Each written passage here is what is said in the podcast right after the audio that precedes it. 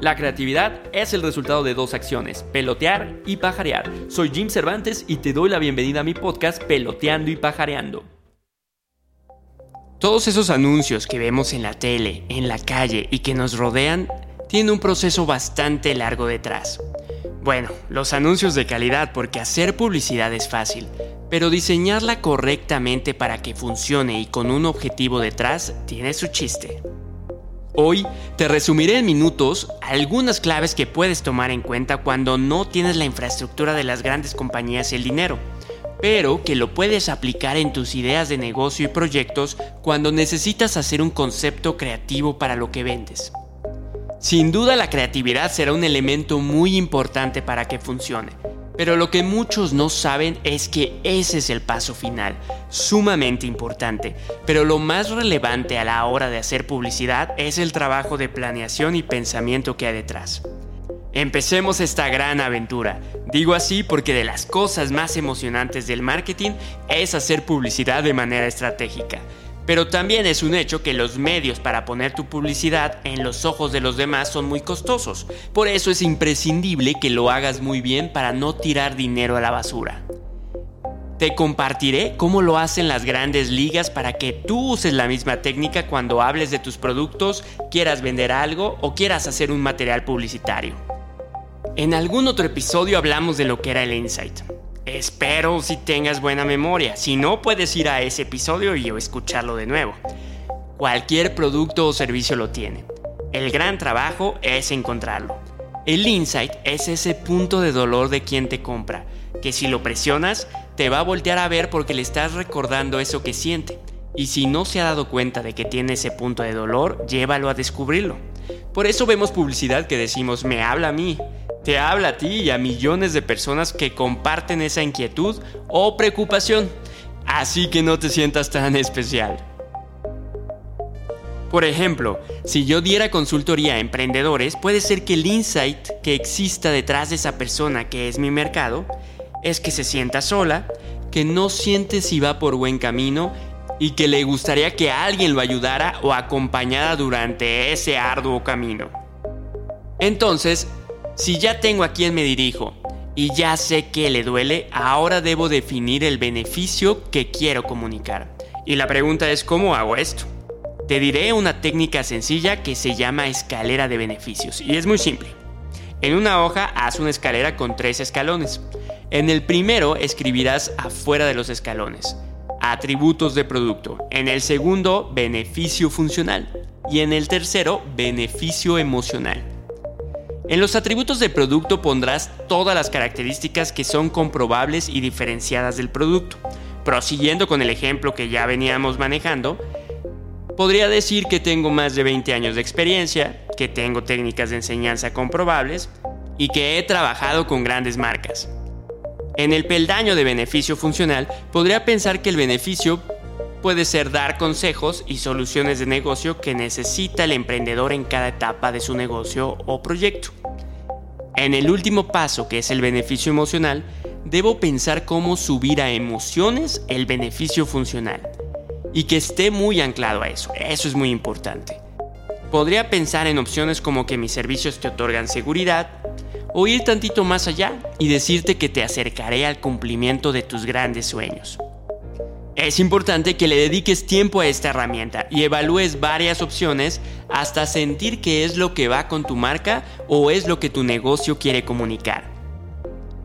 Una vez que ya te sientas cómodo, entonces hay que escoger entre el beneficio funcional y emocional para decidir cuál es el que quieres plasmar en tu publicidad. Me preguntarás, ¿se pueden los dos? Sí, sí se puede, pero siempre es mejor que escojas a cuál le darás prioridad. En este caso yo escogeré el emocional, que es acercarte a tus sueños. Ya que tienes esto muy claro y sabes qué vamos a comunicar y a quién vamos a comunicar que es nuestra audiencia, me preguntarás. ¿Pasamos las ideas de qué poner entonces al post, al comercial de radio, empezamos a hacer esa lluvia de ideas? La respuesta es no. Después hay que buscar lo que llamamos de muchas formas como concepto reactor, gran idea, big idea, idea madre, llámale como tú quieras. Pero se trata de ese concepto principal de donde podrán salir muchas ejecuciones creativas. Muchas personas se saltan directo a las ejecuciones y esto es un gran error, porque lo importante es que existe una campaña que dure muchos años y no solamente una ejecución. Este paso requiere una gran lluvia de ideas, hasta que escuches eso que te enamore, que te haga vibrar y sobre todo que evalúes que es una gran plataforma de ideas. Para el ejemplo que veníamos manejando, una big idea podría ser, a veces para cumplir tus sueños solo se necesitan un par de consejos. Es una frase pero que tiene la potencia de poder sacar de ahí muchas ideas y que a cualquier persona que se la muestra se le puede ocurrir algo alrededor de esto. Para evaluar si es una plataforma de ideas o idea madre y no solo una ejecución, hay que preguntarnos si es diferenciada, si te imaginas muchas formas de decir esto, si crees que puede durar varios años, si estás tocando fibras sensibles o puntos de dolor del target, si le estás hablando a quien tú quieres y así tú puedes poner criterios para discernir entre lo que es una idea pasajera o algo perdurable en el tiempo. El otro punto importante es que puedas ver que esa idea madre sea adaptable a todos los medios que te puedas imaginar, radio, televisión, espectaculares, Instagram, entre otros. Entonces, pensando en la idea madre que usábamos como referencia, que era a veces para cumplir tus sueños solo se necesitan un par de consejos, podría salir una ejecución de radio que diría, el bebé no dejaba de llorar y ya hice de todo, hasta casi me paro de cabeza.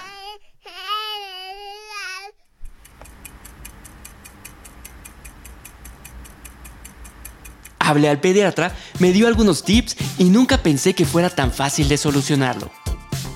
Tus proyectos siempre pueden avanzar con un consejo. Ingresa Peloteando y Pajareando y encontrarás al experto que necesitas. Peloteando y Pajareando, el paso a tus sueños.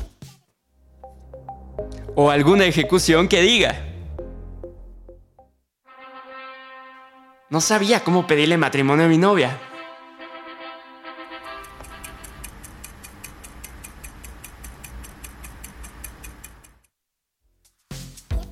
una llamada a mi mejor amigo y ahora todo parece tan fácil. Tus proyectos siempre pueden avanzar con un consejo. Ingresa Peloteando y Pajareando y encontrarás al experto que necesitas. Peloteando y Pajareando, el paso a tus sueños. Y así podrías imaginar miles de ejemplos más. Y eso pasa cuando sí es una plataforma o concepto reactor. Ya teniendo esto, obviamente el diseño y la producción es importante, pero seguro ahí encontrarás muchos profesionales que te ayudarán. El chiste es el pensamiento detrás que pusiste y después busca la forma siempre de medir tu publicidad. En el podcast pasado ya te compartí cómo podemos medir lo que hacemos para saber si está funcionando. La publicidad es una aventura apasionante, pero el trabajo detrás es lo que hace que una campaña tenga resultados de venta y de amor hacia tu marca. Espero te ayuden estos consejos y no dudes de mandarme inbox si tienes preguntas, que no es una tarea fácil, pero siempre estaré aquí para apoyarte. Si te gustan estos podcasts, corre la voz y comparte. Espero te sirvan para pelotear nuevas ideas y recuerda nunca olvidar estar allá afuera pajareando para descubrir nuevos mundos que se convertirán en oportunidades y negocios para ti. Sigan escuchando todos los episodios de mi podcast Peloteando y Pajareando por Spotify o en Apple Podcast. También puedes leer frases de inspiración en mi Instagram Peloteando y Pajareando. Soy Jim Cervantes, marquetero, curioso y apasionado. Nos escuchamos la siguiente semana.